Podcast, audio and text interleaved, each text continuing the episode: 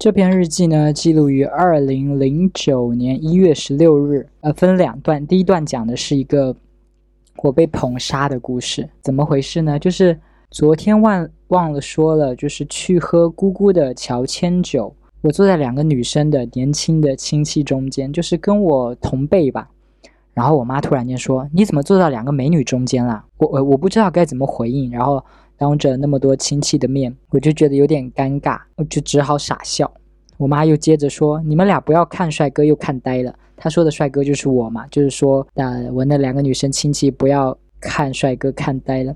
我不知道我妈为什么要这样说，诶，就是我妈平时也不是那种会开这么直男玩笑的一个人。我我不懂那一次为什么那么多年前她说了这种话。我在想说，是不是因为我一直那个时候我想要变帅的心情就是非常浓烈。他有感受到，然后他就想说哄我一下好了，然后就说一些假话，可是就让我觉得很讽刺，你知道，就觉得捧杀我，就是或者是讽刺我，或者就反正只要只要我不觉得我有帅到，因为我就是不觉得我帅嘛，我不觉得我是什么帅哥，然后我妈却说，哎，你们不要看帅哥看呆了，我我就觉得很为难，反反正日记的当下我就是觉得很尴尬，真的很尴尬，而且。我那当下会觉得说我不够帅啊，我我就是一个普通路人嘛，然后坐在两个女生中间，好像我图他们什么一样，是不是？就觉得我好像占了人家便宜了，是不是？不懂不懂，反正就是一个被捧杀的部分。然后接下来一段是重点，是我跟陈帅的故事的进展，我开始念了啊。日记是这样写的：刚才从党委出来的时候，跟陈帅一起去车站等车。党委我记得是一个学校的什么一个礼堂吧，就是我们经常在校外的这个礼堂里面开会。我记得那次是讲一个交通讲座，就是要注意交通安全啊，怎么样怎么样的。呃，我跟陈帅呢回家的方向是有稍微顺一点，所以我们是在同一个车站等车，但是等不同的公交车。于是我们听完那个交通讲座呢，就解散了，就去公交车站等车。然后一个叫王冲的同学呢，就先在那条马路，就是马路对面就是车站的那个叫王冲的同学就先过去了。我也准备跟在后面，他跟着他一起过去。我记得好像有点闯红灯还是怎么样吧。然后陈帅就在后面拉住我，他就把我拉了回来，说：“刚刚听了交通讲座还不遵守交通规则，我还要你陪我呢。”就是我可能是闯红灯了吧，我有点不记得了。他就说我刚刚听了交通讲座还不遵守交通规则，还说我要你陪我呢。他说这句话的时候，我还没有什么特别明显的感觉，我就想，哎，我陪你什么呀？我跟你没有顺路一辆车啊。我就说是王冲陪你啦，因为他们两个是坐同一辆呃公交车。然后陈帅就说他只是陪我坐几站车了，我还要你陪我三年呢。然后啊，这个情话，你知道。也不是情话，我不知道他当时是怎么想的，他为什么要跟我说这话？他就是发自内心的跟我说了这句话。他说那位同学只是陪他坐几站车，而我要陪他三年呢。我现在就想，嗯，这是多么浪漫的情话，但是我当下还没有那个感受。我还说，你不是说三年之内一定会转学转走吗？他就说看在你的面子上就不转了，因为我记得他当时说他在英国有个亲戚，好像个姑姑在英国吧，然后他高中的话计划是要转学去英国的，然后他就说看在你的面子上就不转啦。我在日记本里说，这真的跟我想象中纯洁的恋人的对白很像，可是居然发生在我和他之间。这个“居然”的是什么意思呢？居然就是说两个男的，就是说了这个话，居然不是我跟另外一个女生发生这样的对话，而是我跟他。我在日记本里说，说实话，我自己觉得很恶心。嗯，虽然我日记本里说很恶心哦，但是我记得我当下是没有觉得很恶心的。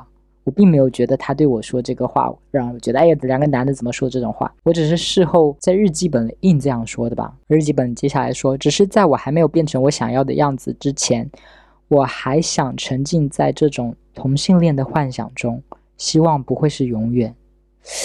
诶，所以我的意思就是说，在我还没有变成帅哥之前，我想要短暂的沉溺在这个跟陈帅搞基的幻想当中，诶，然后还希望不会是永远。但事实是。现在我告诉你，这就是永远了，你就是会永远沉浸在想要跟帅哥干嘛的幻想当中。然后日记里说，也许这就是相由心生吧，不是心由相生。也许只有相貌改变，我的心才会变吧。啊，所以我的逻辑就是说，因为我现在还不够帅，所以我想要沉溺在这种同性恋的幻想中。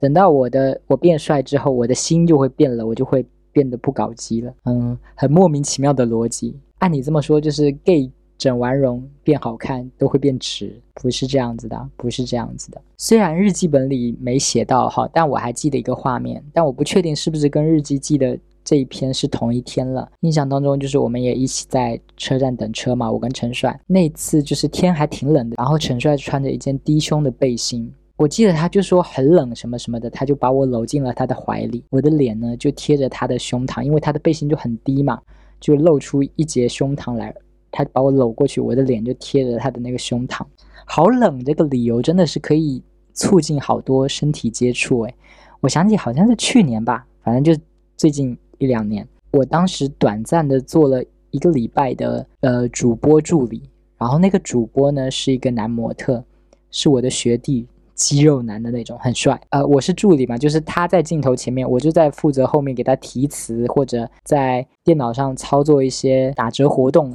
什么的。好像我记得我们那天就是直播到晚上，他骑摩托车来的嘛。我们结束直播之后，他就说可以顺路送我回家，我就坐在他的摩托车后面。我内心当然是想要尽情的占他便宜，就是抚摸他身体的那种。但是人家是模特，哎，就是人家是颜值富翁，我是颜值穷鬼。我就觉得我多摸了他，就好像占了他的便宜一样，我就不好意思，我就尽量避嫌嘛，就尽量不要大片的接触到人家的身体，我就只是抓着他的肩膀，还是车的后面什么的。那晚也是天气开始转凉，他骑摩托车，摩托车一开的风就很大，他就说好冷啊，哥可不可以抱住我？也是好冷啊，这个借口。然后就他都主动要求了，我当然就很爽，我就从后面抱住他，就是环着他的腰。Anyway，回到陈帅这个事啊，他在车站那样把我搂着嘛，车站其实还有很多别的同学。也在等回家的车，但是他就当着那么多人的面就把我搂进了他的怀里，然后我跟他其实都不介意，我就发现学生时代其实就是可以很放心的搞男生跟男生之间的暧昧，就是我学生时代总是被别人被别的男生抱着啊，坐在他们的腿上啊，什么他们把我搂进怀里这种的，我就觉得呃，就发现说学生时代的这种男生跟男生之间的亲密行为，在外人看来就是学生在胡闹。就在好玩，然后路人也不会那么认真的觉得说，咦，你们两个男的怎么这样？但是呢，青春就好像是一块布，有这块布挡着你做什么都没关系，别人都会原谅你。但是，等你长大之后，等你成年之后，你没有那块布挡着了，那种歧视的眼光就可以直接穿透你了。他们不会再觉得说，哎，他们只是年轻在打闹。他们会发现你们是在认真的搞同性恋，你们好恶心。我是那种不够勇敢的人，我是不敢当众秀恩爱的。我记得我和我的第二任男友有一次，我们去吃必胜客，那个必胜客是在鼓浪屿对面的一个高楼上面的，就号称是从那个必胜客你可以眺望到呃鼓浪屿的那种。我们就在餐厅里面吃饭嘛，然后我那个前任就想让我喂他吃冰淇淋，就餐厅里还有别的客人，他想让我当着大家的面。喂他吃冰淇淋，我就很怂啊，我就不敢，我就觉得我害怕周围的人看我。但很显然，我前任就是比我勇敢嘛，他就主动要求我喂他，他就不怕被别人看见。我们一起走在路上，他也会想要抱着我的那种。他想要抱我的时候，我都会有点不自在，就有点尴尬的感觉。除了在家里之外，在家里我当然可以很放肆的跟他抱在一起，但是除了在家之外，我只有在电梯里，电梯里只有我们两个。的时候，我才会让他抱我，因为我真的就是不够勇敢，我真的是害怕别人的眼光。我知道网上有很多 gay 会公开出柜呀，公开秀恩爱呀，但现实生活中，我感觉我认识的 gay 的朋友好像就没几个特别的勇敢的。关键呃，主要是我可能也没有认识很多 gay 吧。我，我有身边一个比较亲近的 gay 的朋友，就是一个深柜啊，就很怕。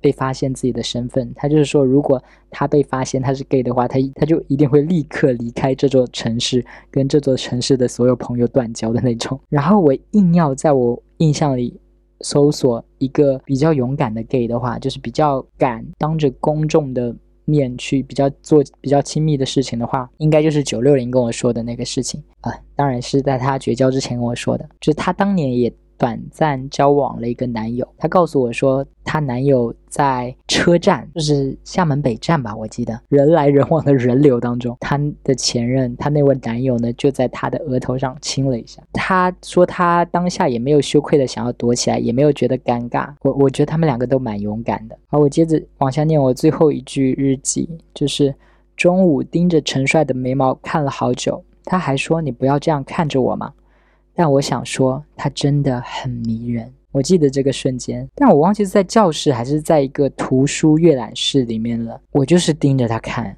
我就是，我觉得我那个时候真的是已经就是爱上他了。我就是盯着他的眼睛，盯着他的眉毛看。我们当时应该是在做作业还是什么的吧？那一分钟，我我就是忍不住的，我就觉得他好看，我就盯着他一直看，他就有点被我盯得害羞了。他就说：“你不要这样看着我嘛。”然后我在日记本里说：“但我想说，他真的很迷人。”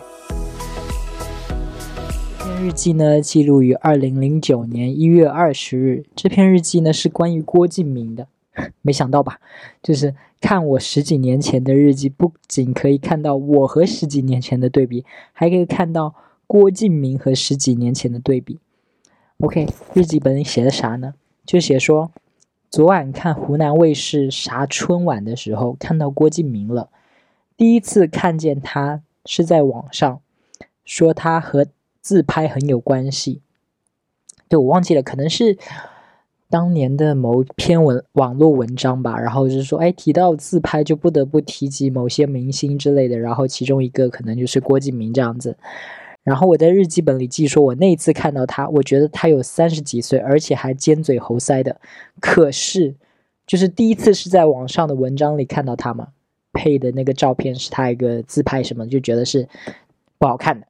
但是呢，可是昨天，也就是我看那个湖南卫视的什么春晚的时候，发现哎，他还蛮时尚的，不过有点迷你。站在曹颖的旁边，我还以为是曹颖太高了，可今天去查发现郭敬明还是蛮帅的。只是身高只有一百五十五厘米，真想不到啊！如此成功的人士只有一百五十五厘米，还当了天娱公司的什么总监。然后下，嗯，下面就跳到了说，哎，又查了一下整容的好处，又有感触了，一定要写一篇关于整容的日志。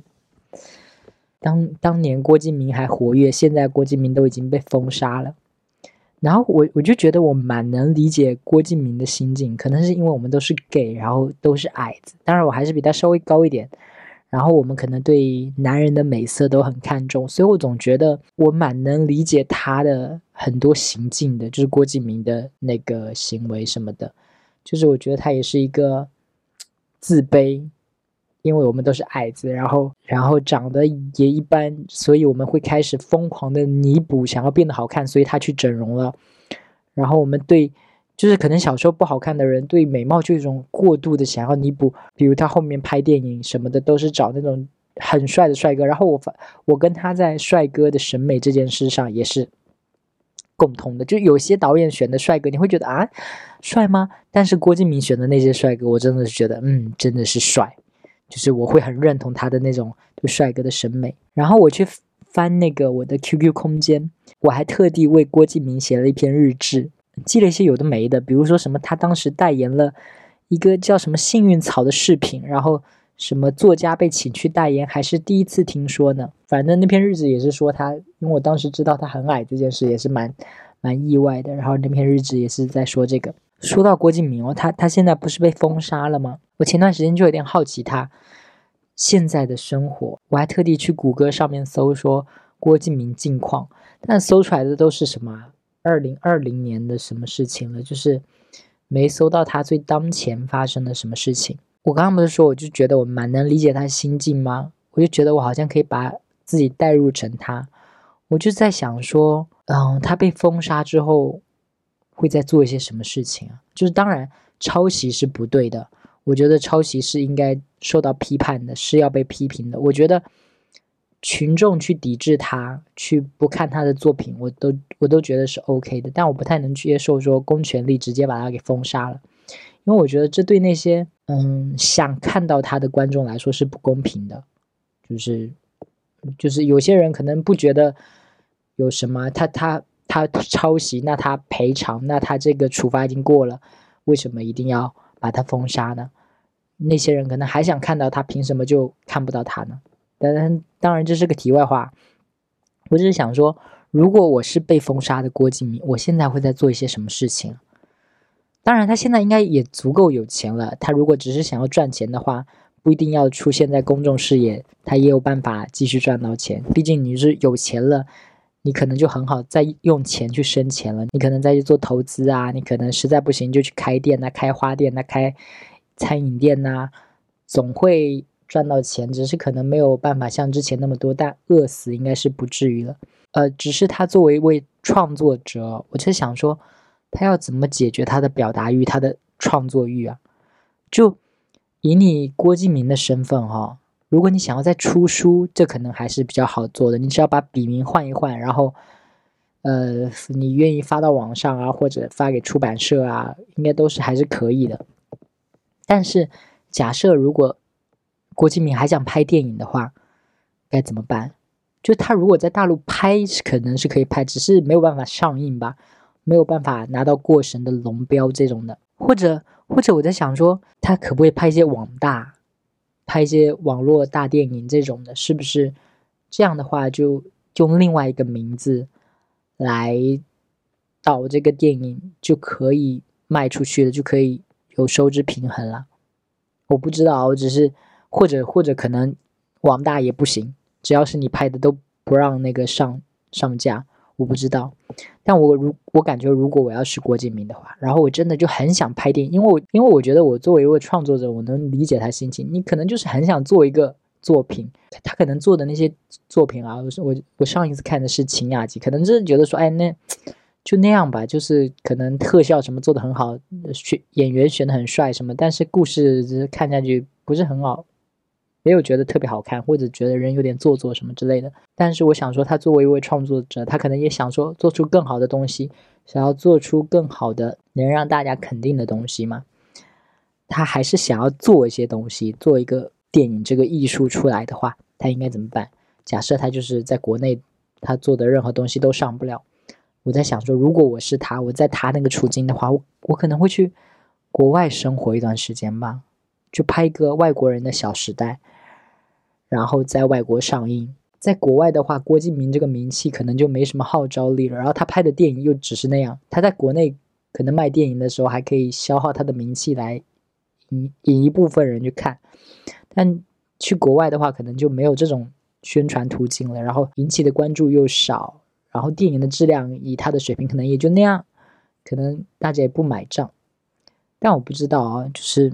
如果他还想要拍电影的话，好像也只能这么做了，是不是？我不懂。然后，然后说回那个整容哦，嗯，就是我日记里跳到了一段整容，然后还说我想要为整容写一段写一篇日志吗？我找到了那篇日志，我来看一下哦。这篇我说了什么呢？看了《丑女大翻身》，首先要说很好看，第二有一个疑问，大家怎么看待整容这件事？丑女大翻身就是韩国之前的那个电影嘛。这句话就是日志的第一段，就是想要谈论一下我怎么看待整容，然后其他人怎么看待整容这件事情。前面描述了一下那个丑女大翻身的一个故事情节哦，反正就是说一个很胖的女孩，不知道大家看没看过这个电影哦？我我自己很多年前看的，是一个好看的电影，我觉得就是讲说一个胖女孩江汉娜很有才华。但是太胖了，到处受歧视。然后在决定自杀的时候，不知怎么就想到整容，也不知道用什么方法威胁了某个整容医生。整容医生居然要为他免费做手术，然后他真的变成了一个超级大美女。然后他不打算再当汉娜，他瞒着所有人，除了他的好朋友。我记得好像是变成了一个歌星吧。然后他整的太成功了，还打了一个标签是什么纯天然美女。然后这里面有我我日志里又写了一个电影的这个情节，就是汉娜想要跟当初她暗恋的一个男人说事实，就是说我我是汉娜，我整容了。可她的好朋友跟她说，你不要去坦白，还说整整了型就不再是女人了，而是怪物。就是那是零几年的片子哦，我不知道是不是电影台词有夸张，或者是当时零几年的时候电影确实确实大家对整容就是这个态度啊。反正我就是说，我就是描述了这个电影的情节，然后我就发现说，我自己我在那个日志里表明态度，就是说我自己对整容没有那么排斥。我觉得就像电影里说的一样，整容就像化妆品一样普遍。然后我想说的是，我现实生活中遇到很多人对整容很排斥，包括以前的我，就是我以前对整容也很排斥。因为初中的时候，我不是跟那几个女生朋友玩玩在一起吗？然后有一天晚上，我心情很不好，为什么呢？因为我有几个朋友就一直跟我说蔡依林整过容啊，蔡依林以前长那样，现在长长得都不一样了，什么什么，那还是那还是我初中的时候，蔡依林才出道，可能都没超过十年吧。然后我就心情很不好，因为我当时会觉得说整容是一件很不好的事情。那个时候就像现在的粉圈思维一样，就是接受不了自己的偶像有任何不完美的事情，就觉得说，嗯，你们怎么可以说？那个蔡依林是整容这样的，呢，因为那几个同学在说整容这件事的时候，也是很嫌弃的，就说啊，他怎么整容啊，怎么样怎么样，就觉得蔡依林整容，然后他就是一个不 OK 的，就是一个扣分项，他就没那么好那样子。哎，但是其实说实话，我现在想起来，那几个说过蔡依林整容，然后充满鄙视的那几个同学里面，就好像就有蛮多都已经去整容了的。呃，然后我还在日志里说，就其中这几个朋友嘛，当时他就是，我觉得他们就是故意要刁难我，就是要为难我那种，就当着，因为我当时就说我很喜欢蔡琳，他们就故意要说蔡琳整过容。然后其中一个呢，他就很喜欢郭敬明，然后我就跟他说，郭敬明也整过容，然后那个朋友就是整个心情就情绪立马立马就变了，你知道。因为他当时想要贬低我、打压我的方式，就是通过说我的偶像蔡依林整过容，然后我一跟他说郭敬明整过容，因为他非常喜欢郭敬明，他好像是郭敬明的忠实书迷吧，他就立马情绪就变了，然后我就觉得报复到了，但是他就一直说郭敬明没整过，郭敬明没整过，但是我就觉得我报复到了，然后我想呢，哎，这里还可以顺便讲一个事情，就是。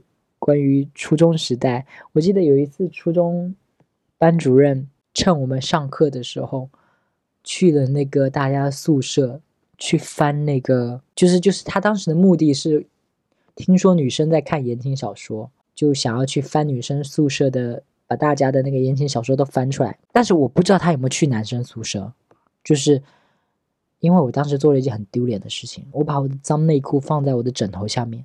听说那个班主任就是。去找那些言情小说的时候，去翻女生宿舍，就是翻她的枕头啊，翻她的储物柜啊。如果他对男生宿舍也做过这种事的话，他翻开我的枕头下面，就是会看到一条我的脏内裤。然后就在这一直在想说啊，天呐，班主任到底看到没有？班主任到底看到没有？然后哎，怎么又回到郭敬明这里了？对对对，然后我写了这篇日记，那个朋友还来，就是我说的那个，我因为我说郭敬明整容。然后他情绪变化的那个朋友，他也来我这篇日志下面评论了。就是我在日志里提到他，我就是暗讽他，就是你，你就是那个说蔡依林整容，然后我说郭敬明整容，你就不爽的那个人。他在那个评论里说郭敬明没整容，不然咋还那么难看？就是我觉得他就是强行，你知道吗？就是强行说郭敬明没有整容，因为他不难看啊，郭敬明哪里难看？然后他说。不过我还是喜欢他的文章，就像喜欢周杰伦的歌一样，有才照样牛。就是初中生，当年初中的时候，他还觉得，哎，那个时候我们已经上高中了，对不对？零九年我们已经上高中了，他还是认为郭敬明是有才华的一个嗯作者。结果没想到现在大家都说，哎，你看郭敬明，哈哈，你好品味好 low，这种都已经是拿来用来嘲笑的那种感觉。但是当年那个年代哦，他应该真的是很火吧？我有一个感觉，我就觉得当年的郭敬明就是现在的李诞，我不知道这个类比准不准确哦。就是因为我下面有个逻辑，但我不知道用这个逻辑套的话，是不是很多人都类似？就是因为郭敬明的模式就是他先是一个作家，然后他红了嘛，然后开公司签了好多作家，就是他当时不是有个最小说嘛？然后我当时就想。那我如果可以写东西，成为最小说的签约作者，该有多好啊！结果现在最小说应该就是已经差不多快要倒闭了吧？就是我看好多最小说的作者好像混的也不咋样，就是不没也没有好多，因为也有一些红了嘛，我记得好像什么什么洛洛啊，什么安东尼呀，他们还有自己的那个书被拍成电影啊，怎么这样这种的，也有的好像就不咋样，因为我有观众关注一个叫梅潇的，好像叫梅潇吧，哎，最近他是不是炸号了？我感觉好像都没看到他，但我感觉他好像就不是特别红的那种，但是他也签约了最小说，反正就是我就觉得当年那个年代，我我觉得可以。签约最小说成为，我觉得现在依然还是很厉害了。就当年会很羡慕，很想要，就是说，如果我可以成为最小说的签约作家就好了。就是那是那么一个纸媒的年代，就是写小说还是一个特别牛逼的事情。然后郭敬明就有一个，就是感觉拥有一个商业帝国的，有拥有一个作家帝国的那种感觉呢。他是一个王，然后底下又有那么多作家，然后又当红的那种感觉。就感觉跟现在的效果很像，就是李诞也是自己先红了嘛，然后有了效果，然后效果又签了好多脱口秀演员，然后最近就是又是一个脱口秀演员，大家都很红的状态，我就觉得可以感觉到时代的变迁，就是纸媒没落了，最小说没了，然后脱口秀崛起了，效果崛起了，这种感觉就是感觉是一个时代的，就是以前觉得多么牛厉害，多么牛逼的。那个最小说现在没了，然后效果这个脱口秀，哇塞，大家都在听，然后大家都觉得讨论都都都觉得很棒。